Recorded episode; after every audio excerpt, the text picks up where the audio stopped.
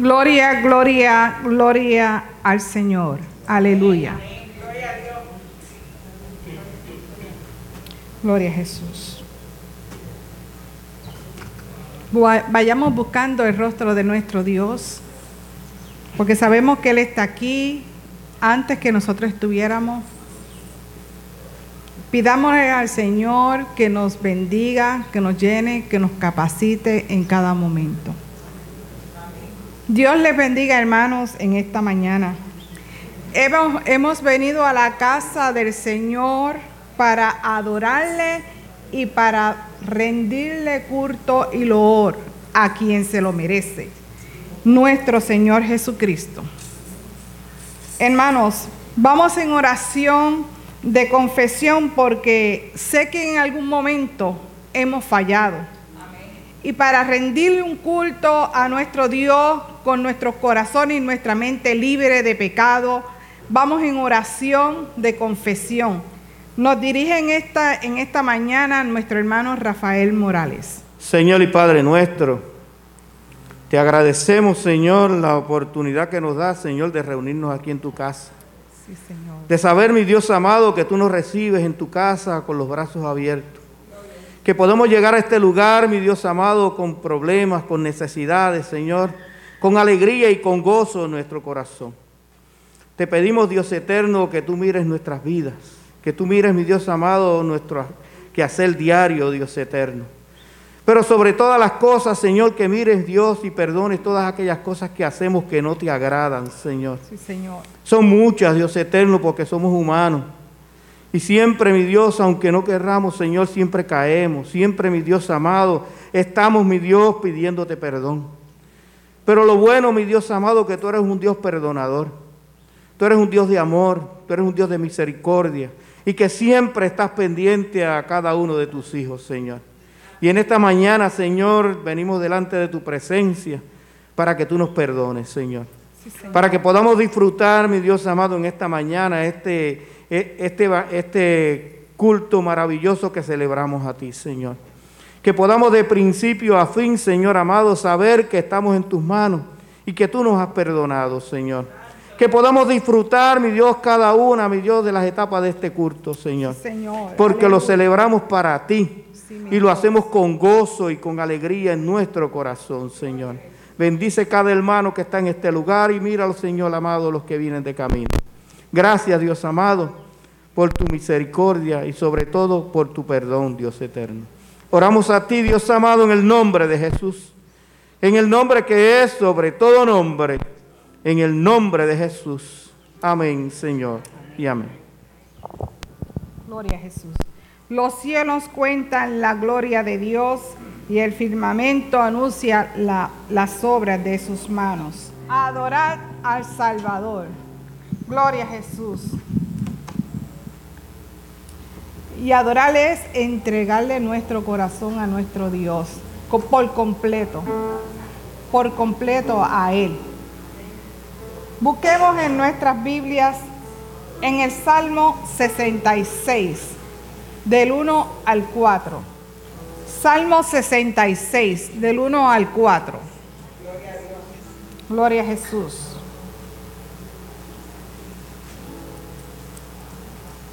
Amén, hermanos.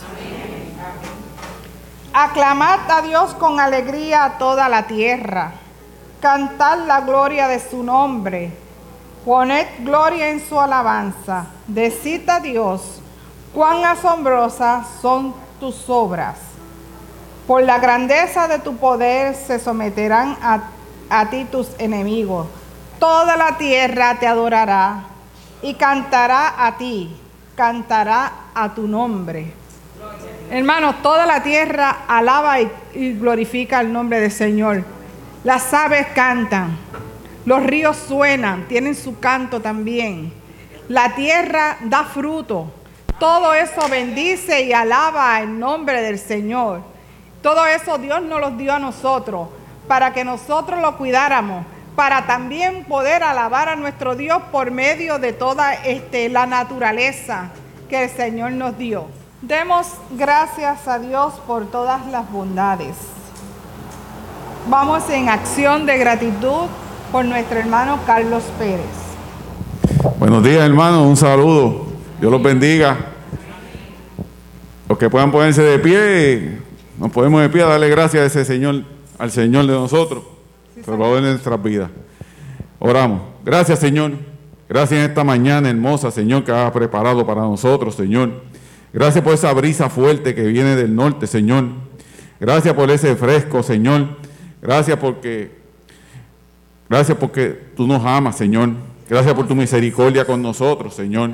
Gracias por tu amor, tu cada, gracias por las bendiciones que nos has dado, Señor.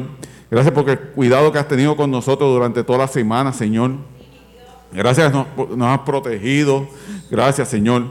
Gracias porque nos has dado abundancia, Señor. Ha puesto abundancia en nuestras mesas, Señor. Y no nos ha faltado nada, Señor. Gracias, Padre, por estos hermanos aquí presentes, Señor. Gracias porque todavía, por los que faltan por venir, que están en su casa, Señor, con este temor a la pandemia, Señor. Pero sabemos que están alabándote y glorificándote, Señor. Gracias. Bendícelos donde, en, sus, en sus hogares, Señor. Bendice a su familia como bendice a la familia de nosotros representada aquí por cada uno de nosotros, Señor. Ahora, Padre, bendice a nuestro pastor que traerá el mensaje de la mañana. Bendice la Santa Cena que, que estaremos celebrando en tu nombre, Señor. Padre, ahora, Señor, bendice una vez más y quédate aquí con nosotros. Y que tu Espíritu Santo se pasee por entre medio de todos nosotros para glorificarte y darte toda alabanza a ti, Señor. Todo esto te lo pedimos en el dulce nombre de tu Hijo Jesús. Amén. Vamos a ir en una oración antes de la predicación. La misma es para los enfermos. Y también yo tenía incluido eh, que la persona que va a orar orará también por aquellos que todavía no se han atrevido a venir a la iglesia por el temor, ¿verdad?, que tienen de la pandemia. Que el Señor sea liberando, quitando ese temor y que se atrevan a venir a la iglesia. Nuestro hermano Urbencio. Hermano, eh, pide oración también por las hermanas Rodríguez, Julita y Ana, que están en los hogares y están enfermas. Dios los bendiga, hermanos. Dios los bendiga más. Gloria a Dios. Aquellos que tienen una necesidad o quieran representar a alguien, levante su mano y manténgala en alto. Algún enfermo, algún vecino, alguien, para que el Señor se glorifique en esa vida. Sí, Señor, aleluya. Pero ponga toda la fe en el Señor. Sí, Jesús. Aquí no es por la oración ni por nada. Aquí el único que hace milagros se llama Jesucristo. El que hace prodigio es Él. Así que yo le invito a que ponga toda su fe en esta hora. Sí, Señor. Y el Señor la hará conforme a la necesidad que usted tenga. Nos acercamos una vez más delante de tu divina presencia y a oh divino Dios, dándote gracias por este día tan maravilloso, que así como alumbra, oh Dios, el sol alumbra, alumbre, oh Dios amado, tu presencia en el interior de cada uno de nosotros, porque tú nos conoces, tú sabes, Padre, cada detalle de nuestro cuerpo, no hay nada que se te escape a ti, oh Dios amado, a la ciencia, a los médicos, sí, oh Dios amado, pero no a ti, porque tú nos hiciste y tú nos formaste. Aún, oh Dios amado, en nuestro sentimiento, nuestro dolor, nuestro quebranto. Aún en medio, Padre, de tanta criminalidad, oh Padre, donde jóvenes mueren, oh Dios amado, pero hay madres y padres que sufren por ello, oh Dios amado. Te suplicamos una bendición muy especial para cada uno de ellos. Que tú pongas un remanso de paz en cada uno de estos hogares. Pero te pedimos, Padre, en esta hora por cada mano representada aquí en esta hora. Tú sabes la necesidad, Padre, de cada uno de ellos. Por lo tanto, oh Jesús, en esta hora, así como te paseabas por Galilea, oh Dios amado, por Nazaret, paséate en este santuario, en esta hora. Oh, mi Dios amado, que tu bendición se derrame de una manera en especial. Y que al salir de aquí, oh Dios, salga, salgamos, oh Dios amado, creyendo, oh Padre, que tú has hecho el milagro en cada vida, en cada corazón en esta hora. Te lo pedimos, te lo rogamos, oh Dios amado. Mira las peticiones de tu sierva en esta hora, por todos aquellos padres que en esta hora han sido mencionados. Te suplico, Padre, en esta hora que tú le bendigas. Pero hay algo muy especial que quiero pedirte en esta hora, oh Dios amado.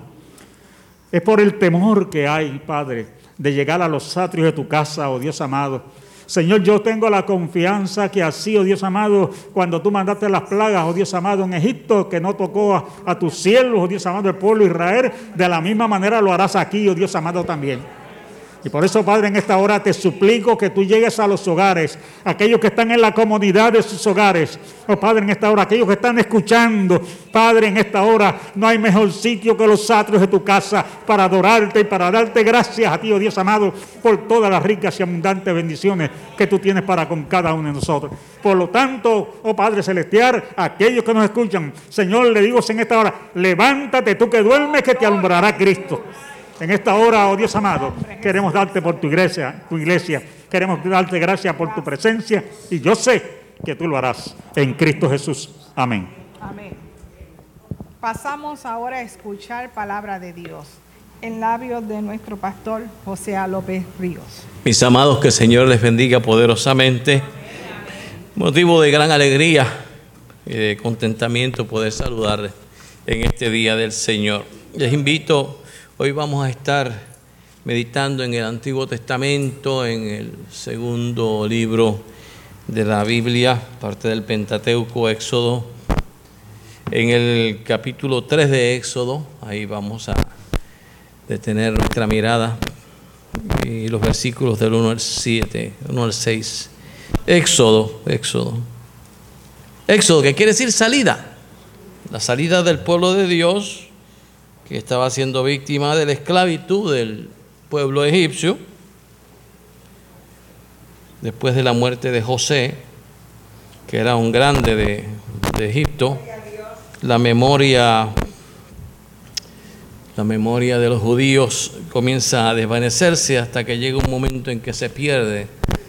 Y entonces ya los aquellos egipcios que vinieron con, con José se convierten en esclavos cuya eh, mayor eh, trabajo era hacer ladrillos. De ahí la palabra hebreos. Eh, la palabra hebreos lo que quiere decir es constructor de, de ladrillos. Capítulo 3. En el nombre del Padre, del Hijo, del Espíritu Santo, la iglesia exclama. Amén. Apacentando Moisés las ovejas de Jetro, su suegro, sacerdote de Madián, llevó las ovejas a través del desierto y llegó hasta Oreb, monte de Dios. Y se le apareció el ángel de Jehová en una llama de fuego, en medio de una zarza, y él miró y vio que la zarza ardía en fuego y la zarza no se consumía. Entonces Moisés dijo, iré yo ahora y veré esta grande visión. ¿Por qué causa la zarza no se quema? Viendo Jehová que él iba a ver, lo llamó de medio de la zarza y dijo, Moisés, Moisés. Y él respondió, heme aquí. Y dijo, no te acerques, quita tu calzado de tus pies, porque el lugar en que tú estás, tierra santa es y dijo, yo soy el Dios de tu padre, el Dios de Abraham, el Dios de, Isaac y el Dios de Jacob. Entonces Moisés cubrió su rostro porque tuvo miedo de mirar a Dios. Que el Señor añada bendición a esta palabra tan poderosa y tan hermosa. Estas historias, cuando le añadimos color, eh, matices, olores, eh, son ricas, son, son algo que, revivimos. Es como en, mi caso en particular, yo, yo soy loco con los mapas. A mí denme un mapa, yo no necesito más nada. Y ahí me meto en ese mapa y comienzo a... Y así pasa cuando leemos la palabra del Señor. Es cuestión de meterse en la palabra del Señor y ya comienza el Espíritu Santo a provocar en ti esa, e, e, ese gusto, esa, esa sensación de, de ver. Cuando nosotros exclamamos, Jehová está en su santo templo, calle delante de él toda la tierra, estamos expresando y reconociendo que no importa lo que estemos haciendo, ante la presencia de Dios hay que tomar una postura de respeto. Es como si las cosas fuera del templo se dieran de una manera, pero cuando usted entra al santuario, ya estamos hablando de otro asunto. Porque en esta expresión que es de Habacuc, no solo se nos informa, Jehová está en su santo templo, sino que hay una invitación, o mejor dicho, una orden. Y la orden es, ¿cuál es la orden? Calle delante de él toda la tierra. Nos invita a estar atentos, nos invitan a estar callados ante esa santa y poderosa presencia.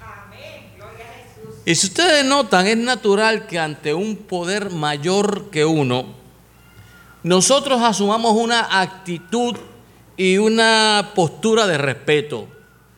Eh, es como en el ejército. Cuando se, se grita atención, nos ponemos firmes y esperamos órdenes de un oficial mayor del rango que uno tiene. Si usted ha estado que estoy casi seguro que la mayoría sí, ha estado en una corte, sabemos que ante la presencia de un magistrado, inmediatamente nos ponemos en pie. Y eso lo hacemos en virtud de lo que representa el juez, es representa la ley. Entonces, de ahí es que viene la expresión de Habacuc 2.20, Jehová está en su santo templo, calle delante de él toda la tierra. Si el Señor está presidiendo, vamos a hacer silencio en señal de respeto. En este particular, mis hermanos y mis hermanas, yo tengo que admitir que ha habido un gran cambio, no para mejora, sino para peor. Ha habido un gran cambio en los hábitos y en las costumbres del pueblo en referencia al culto. Lo hermoso, lo sagrado, las cosas que nos conectan con Dios, están pronto desapareciendo de nuestra vida, están desapareciendo de nuestra mente, están desapareciendo de nuestro corazón y están siendo bajadas al nivel de lo común. La reverencia que el pueblo tenía en tiempos pasados por el santuario donde se reunían con el Señor cada día, se minimiza. Yo me escandalizo cuando veo en estos cultos televisivos, cultos donde hay pachanga, donde hay bachata, donde hay un sinnúmero de elementos totalmente ajenos al respeto, a la reverencia, a la solemnidad. Tal parece que, que el culto a Dios hay que celebrarlo a merengazo limpio. Y eso como que no cuadra con lo que la palabra del Señor dice.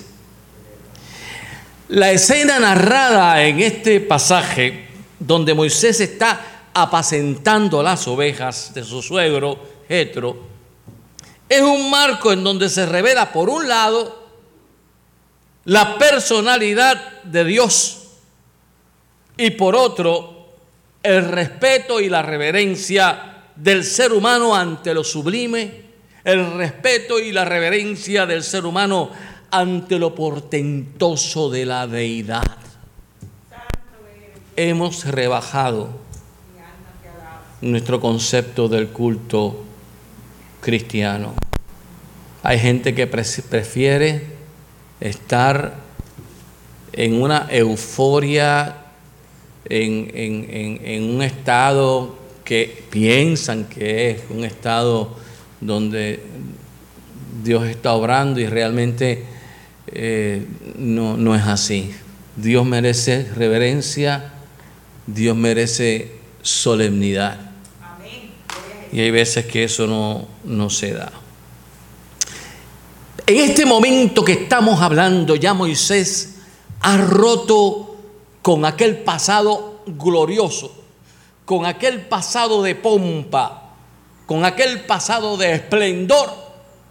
El Moisés que estamos viendo en esta mañana es un Moisés anciano, que otra hora que antes había intentado por medio de la violencia hacer justicia a su pueblo. Se mete en medio de un altercado y termina matando a un hombre. Huye al desierto como si él se sentenciara y digamos que después de tener 80 años, de los cuales pasa 40 en el desierto, lo vemos en un rústico ambiente, en ese ambiente de desierto, en ese ambiente donde nada crece, en ese ambiente seco, en ese ambiente árido, muy lejos de aquel esplendor que una vez tuvo. Eh, hermanos, ¿qué, qué maneras y formas tiene Dios de actuar. ¿Qué manera tiene Dios de actuar? Debemos pensar en eso. Cómo Dios actúa.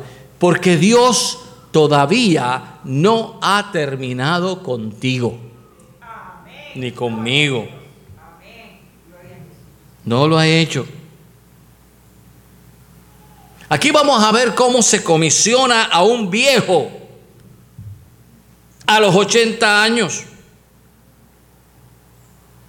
Moisés, príncipe de Egipto, posiblemente sucesor de ese gran imperio, es reducido a pastor de ovejas. Y es a ese varón, a ese viejo de 80 años, quien Dios llama a su servicio. Los versículos que proceden a los leídos, los que van después de esto.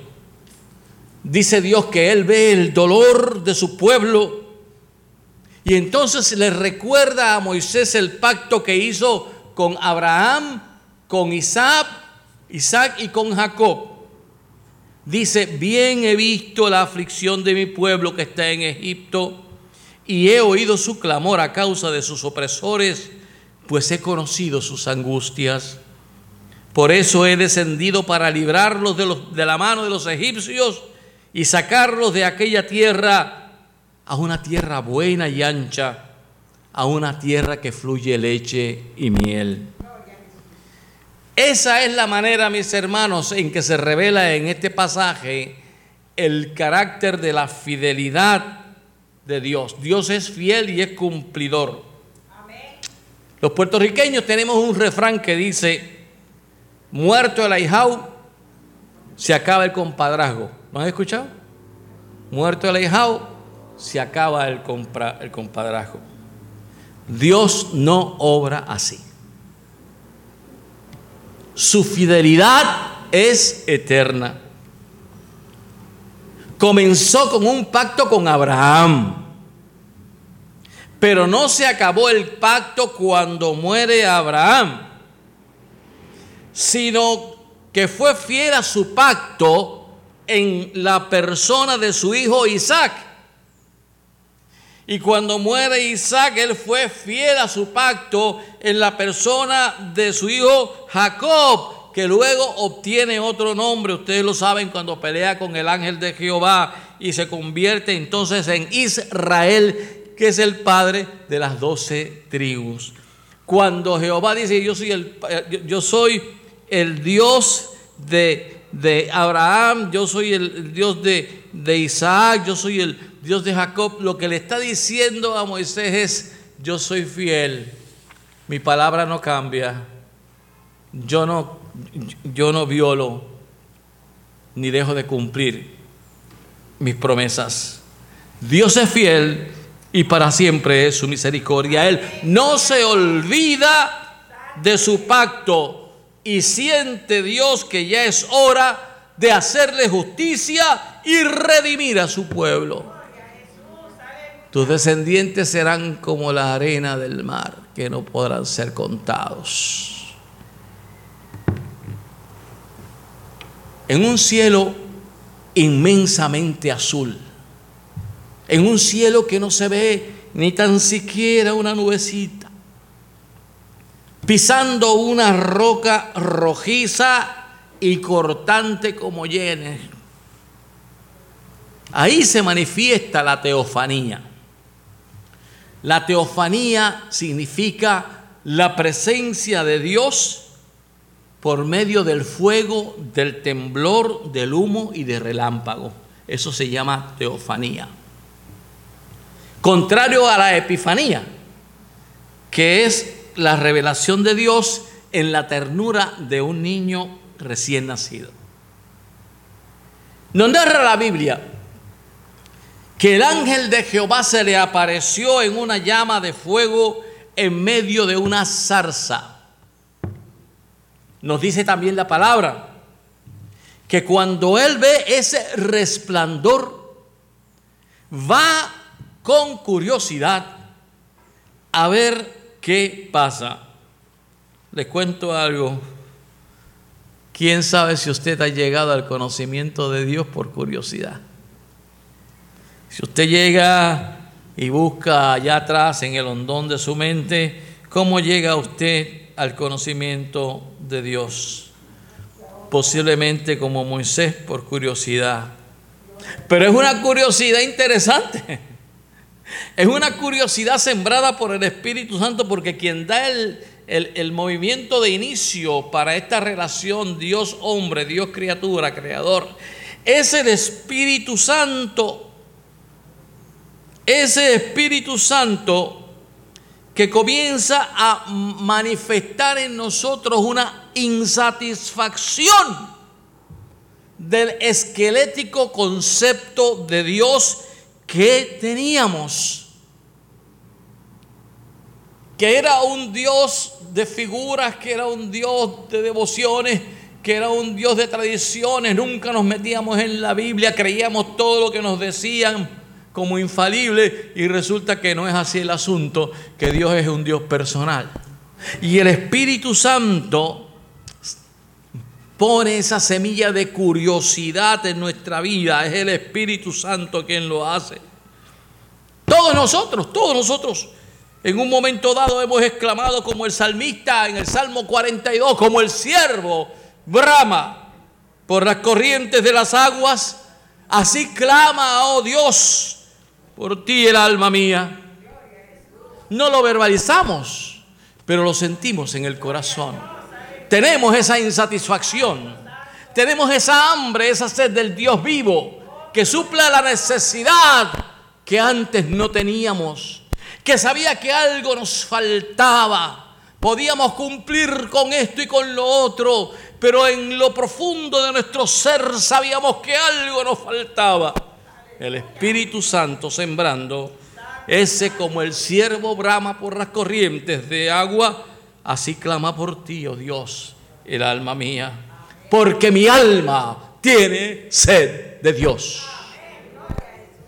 E interesantemente, Moisés que viene de una tradición hebrea, de una tradición judía, pero tenía curiosidad de saber qué estaba pasando allí, de ese Dios vivo, de ese Dios vivo que es el que tenemos que tener conciencia de ello, que trabaja con nosotros 24 horas mi día de encuentro con ese Dios vivo, alabado sea su nombre, se dio en México el 15, el domingo 15 de julio de 1976. ¿Usted recuerda el día en que se encontró con la zarza ardiente? ¿Recuerda usted el día en que Dios se reveló a su vida? Esa fecha jamás puede olvidarse, hermano. Jamás. Hay que escribirla con letras de oro en el corazón. Hay una mole de piedra inaccesible que se halla en el oriente de nuestra isla, que si saliésemos fuera pudiéramos verla inmediatamente al este, es el yunque. El yunque, el verde yunque, contrario a aquella piedra rojiza de Oreb. La cadera de montañas es el Sinaí, el monte es Oreb. Esa es una piedra aquí en Puerto Rico, una piedra inaccesible que tiene 3.540 pies de altura. Tiene el yunque. No es el cerro más alto de Puerto Rico, el cerro más alto es la puntita, pero el yunque es el más enigmático, nos representa. Pues este viejito del cuento de esta mañana no tuvo que escalar 3.540 pies. Tuvo que escalar 7.500 pies porque esa es la altura del monte Oreb. Dos veces y medio el yunque. Para saciar su curiosidad.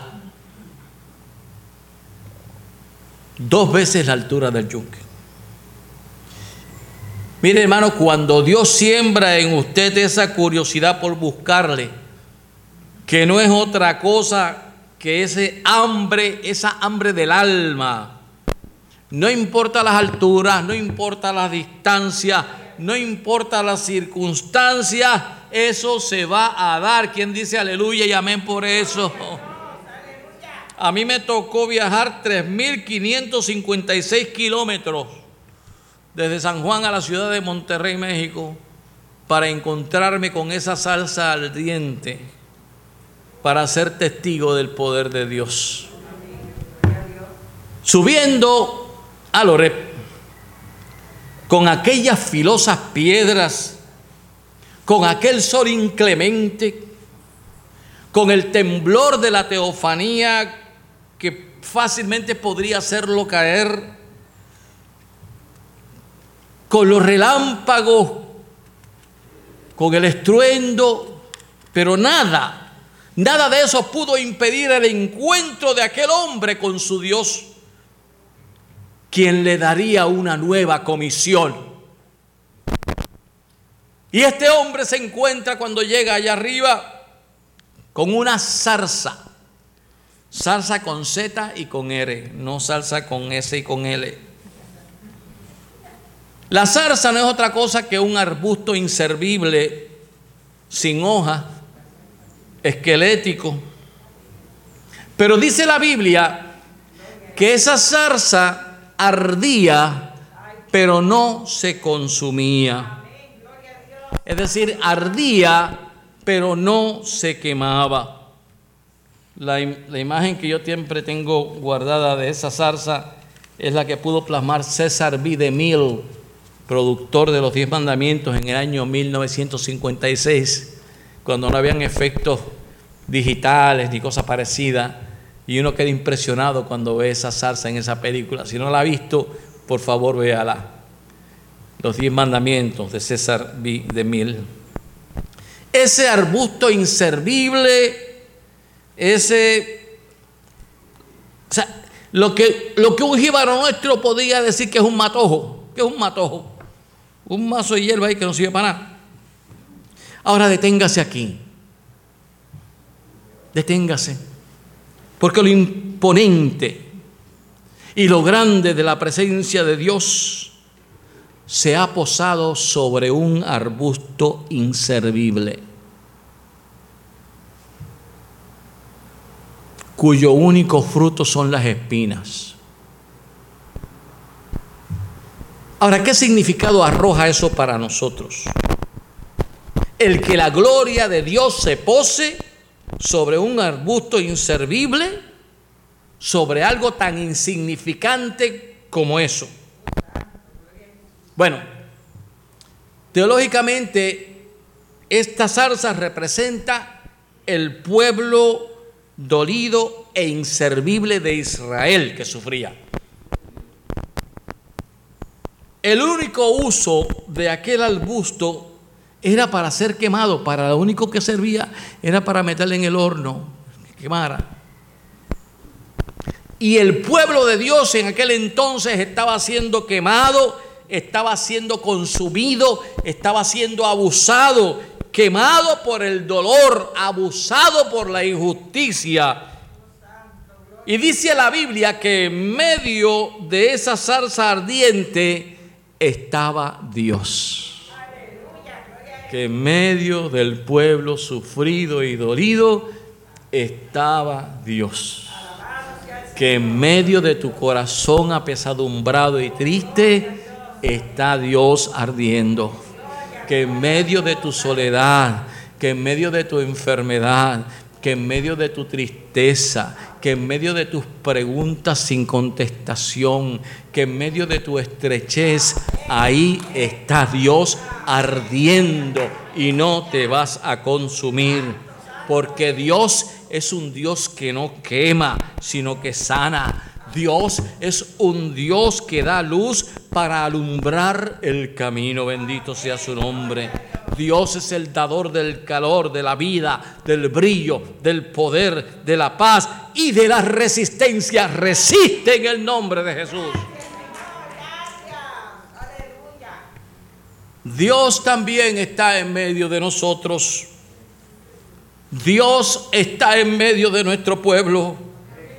A pesar de las tormentas, a pesar de los temblores, a pesar de las pandemias, a pesar de las malas mañas de los malos políticos, a pesar de la contaminación, a pesar de tu enfermedad, a pesar de tu soledad, a pesar de tu dolor, Dios arde en tu corazón y ese ardor va a redimirte y te pondrá en ti, pondrá en ti un nuevo norte, una nueva agenda. Hasta que tengas el último hálito de vida aquí en esta tierra, Dios tiene una promesa y tiene una agenda para ti. Yahvé llama a Moisés dos veces, porque el nombre, el nombre correcto de Dios, digo, es innombrable. Los judíos le llaman el innombrable, no se atreven. Hablan del tetragramatón, que es la, la sigla Y, H, H, e, V. Ellos, ellos no mencionan el nombre de Dios. Por eso cuando están orando y están leyendo, ustedes han visto que tienen este movimiento, porque todo lo que respira alabe a Dios. Pero cuando ellos leen ahí el tetragramatón, doblan la rodilla, sueltan la rodilla por eso es que cuando en el arresto de Jesucristo, allí en el Getsemaní, alguien le dijo, tú eres Jesús el que estamos buscando. Y él dice, sí, yo soy. Dice Juan que todos cayeron patas arriba. Todos. ¿Por qué? Porque estaba Dios ahí. Estaba Dios ahí. Ese, ese Dios, ese Dios llama a Moisés y lo llama, ah, lo llama dos veces, no una. ¿Con qué voz de trueno llama Dios a este hombre? Pero lo llama dos veces como para enfatizar ese llamado, ¿no? Como para decir, no creas que es rumor, no creas que escuchaste el viento, te estoy llamando dos veces, Moisés, Moisés, dos veces, para que no haya duda en términos del interés que Dios tiene por él. Realmente nosotros vamos a descubrir, mis hermanos, que la Biblia es parca. La Biblia no, no, es, una novela descriptiva. Eh, por eso yo le comentaba, el, creo que el domingo pasado, que gracias a Dios que la Biblia no describe a Jesús. Porque aún sin describir a Jesús, la gente lo pone rubio, con ojos azules, blancos, cuando eso es una contrariedad. O sea, él no es así. O sea, la Biblia, la Biblia no tiene, no, no brega con eso.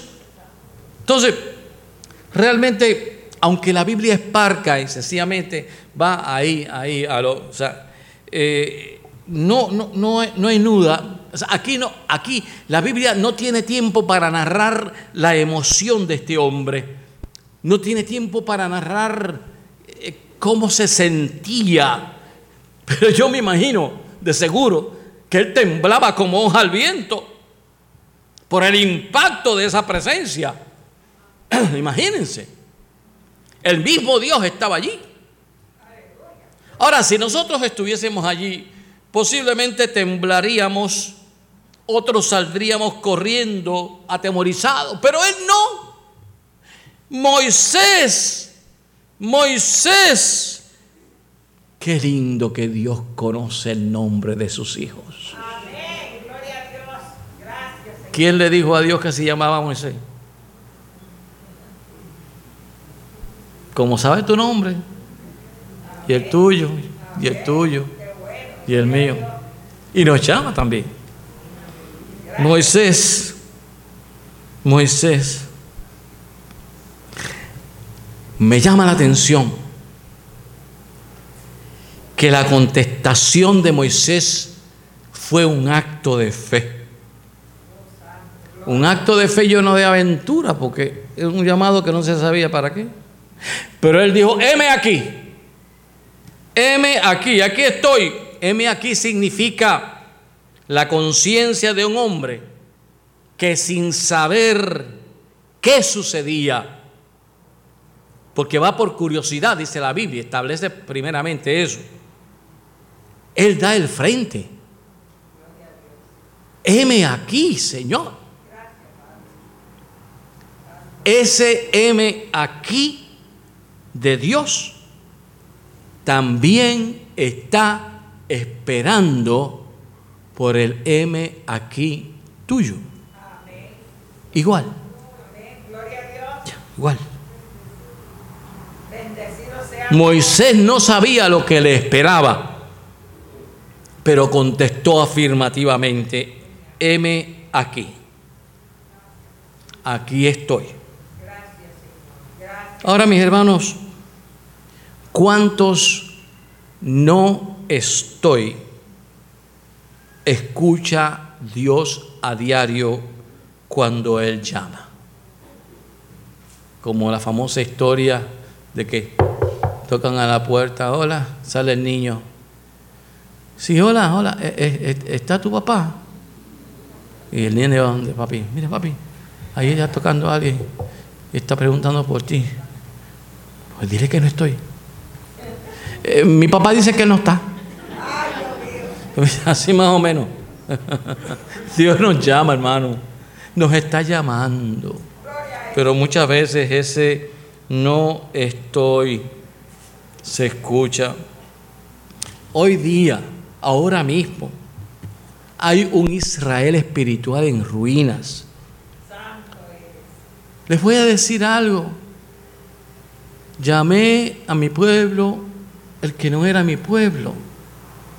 Dios trata a nosotros los gentiles como hijos adoptados, porque su pueblo no cumplió con lo que debía. Usted va a Israel todavía y Jesús no, Jesús no es Dios allá, es profeta, es hermano.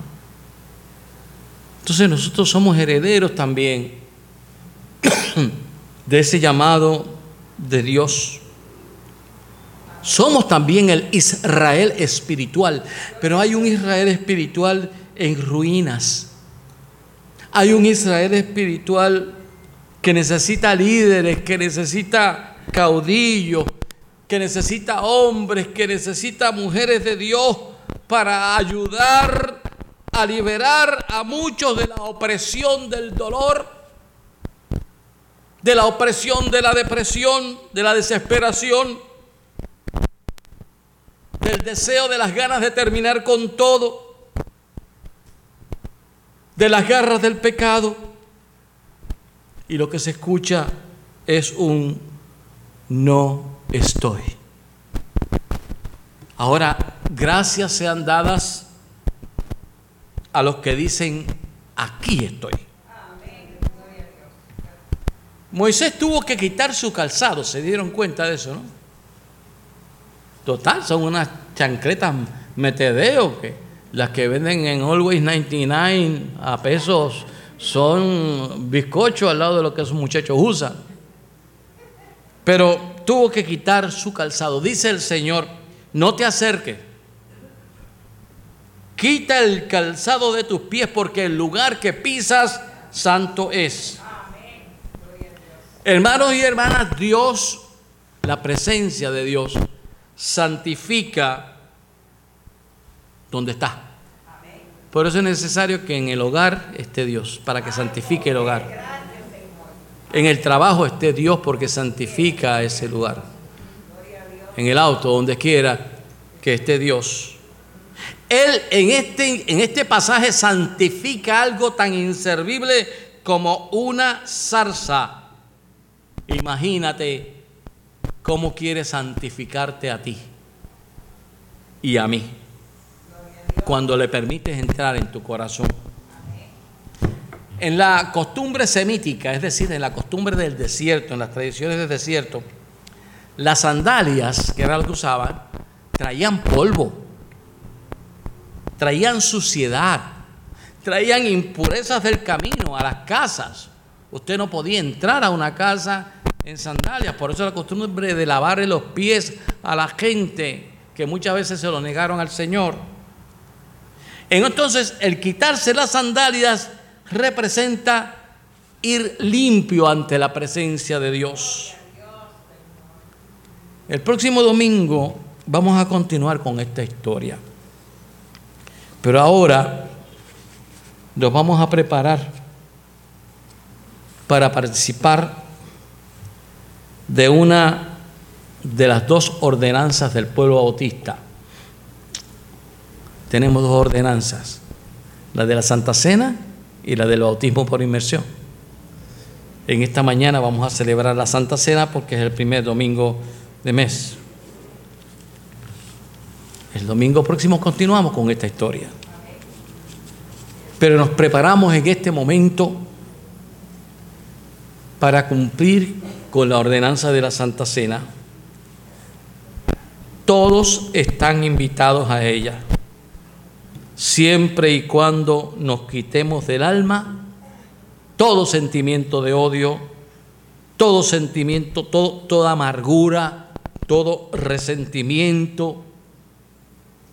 Y me ha llamado la atención en una reflexión muy personal que miren cómo es Dios en Jesucristo. En medio de aquella compañía de los doces, de los doce Hubo alguien que lo abrazó, hubo alguien que lo besó, hubo alguien que lo traicionó. Y a él, aún sabiendo eso, le sirvió la Santa Cena. Así que, si Dios hizo eso con Judas, y si usted tiene necesidad de ser alimentado con la palabra de Dios, tiene la necesidad de sentirse nutrido, venga a la mesa. Solamente un acto de arrepentimiento, solamente un acto de conciencia, de creer en esta palabra. Por eso es que decimos, bueno, aquí vienen los, creyentes, los que, los que creen en esto, son llamados a participar. Si usted no cree, ¿para qué? ¿Se da cuenta usted? Hay que creer. Pero usted es invitado Así es que tengamos un acto en este momento, un acto de confesión al Señor. Y tengamos un acto de preparación para este tiempo. Mientras llamo a algunos hermanos del cuerpo diaconal para que estén acá presentes como señal de de esa presencia de nuestro cuerpo diaconal. Y les pido entonces que en medio del silencio que se sentía en el Sinaí antes de aquella explosión de, de poder y en esa reverencia hermosa, nos presentemos ante el Señor y pidamos al Señor que nos perdone y que nos prepare para este acto tan significativo para nosotros. Estemos en oración. Amén. Queremos asegurar, asegurarnos que todos aquellos que quieran participar de este acto tengan su forma, su vasito La palabra del Señor dice, porque yo recibí del Señor lo que también les he enseñado, que el Señor, la noche que fue entregado, tomó pan y habiendo dado gracias lo partió y dijo, tomad, comed, esto es mi cuerpo que por ustedes es partido, hagan esto en memoria de mí. Comamos hermanos. Asimismo también tomó la copa después de haber cenado diciendo, esta copa es el nuevo pacto en mi sangre. Hagan esto todas las veces que la bebieran en memoria de mí. Tomemos, hermanos. Así pues, todas las veces que comieran este pan y bebieran esta copa, la muerte del Señor anuncian hasta que Él venga. En la celebración de la primera Pascua se nos dice precisamente en Éxodo que todo el mundo tenía que estar de pie, su bordón encima, listo para arrancar. Era cuestión de terminar de comer el, el, vino, o sea, el cordero y la Pascua y arrancar y salir de la esclavitud. ¿no? no podían estar ni un segundo más en esa tierra que les esclavizaba. Nosotros hoy lo hacemos sentaditos porque tenemos un libertador que es nuestro Señor Jesucristo no salimos despavoridos, salimos en paz. Pero salimos en paz a tratar de escuchar el estruendo, el relámpago, el temblor, el resplandor. Y que esa curiosidad nos motive a que cuando Dios que nos está llamando podamos decirle, aquí estoy ¿para qué sirvo? El pueblo de Dios se pone en pie.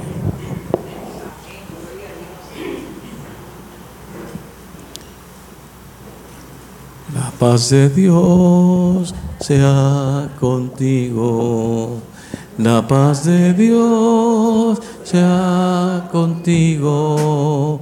La paz de Dios sea contigo. La paz de Dios, Dios, sea contigo hoy. La paz de Dios, sea contigo. La paz de Dios, sea contigo. La paz de Dios, sea contigo. La paz de Dios, Dios, sea contigo. Y ahora, Señor, despide a tu pueblo en paz. Que seamos llenos de tu gloria en la bendición del Padre, llenos de tu perdón en la bendición del Hijo y llenos de tu consolación y fortaleza en el nombre del Espíritu Santo. Amén. Vayan en paz, hermanos.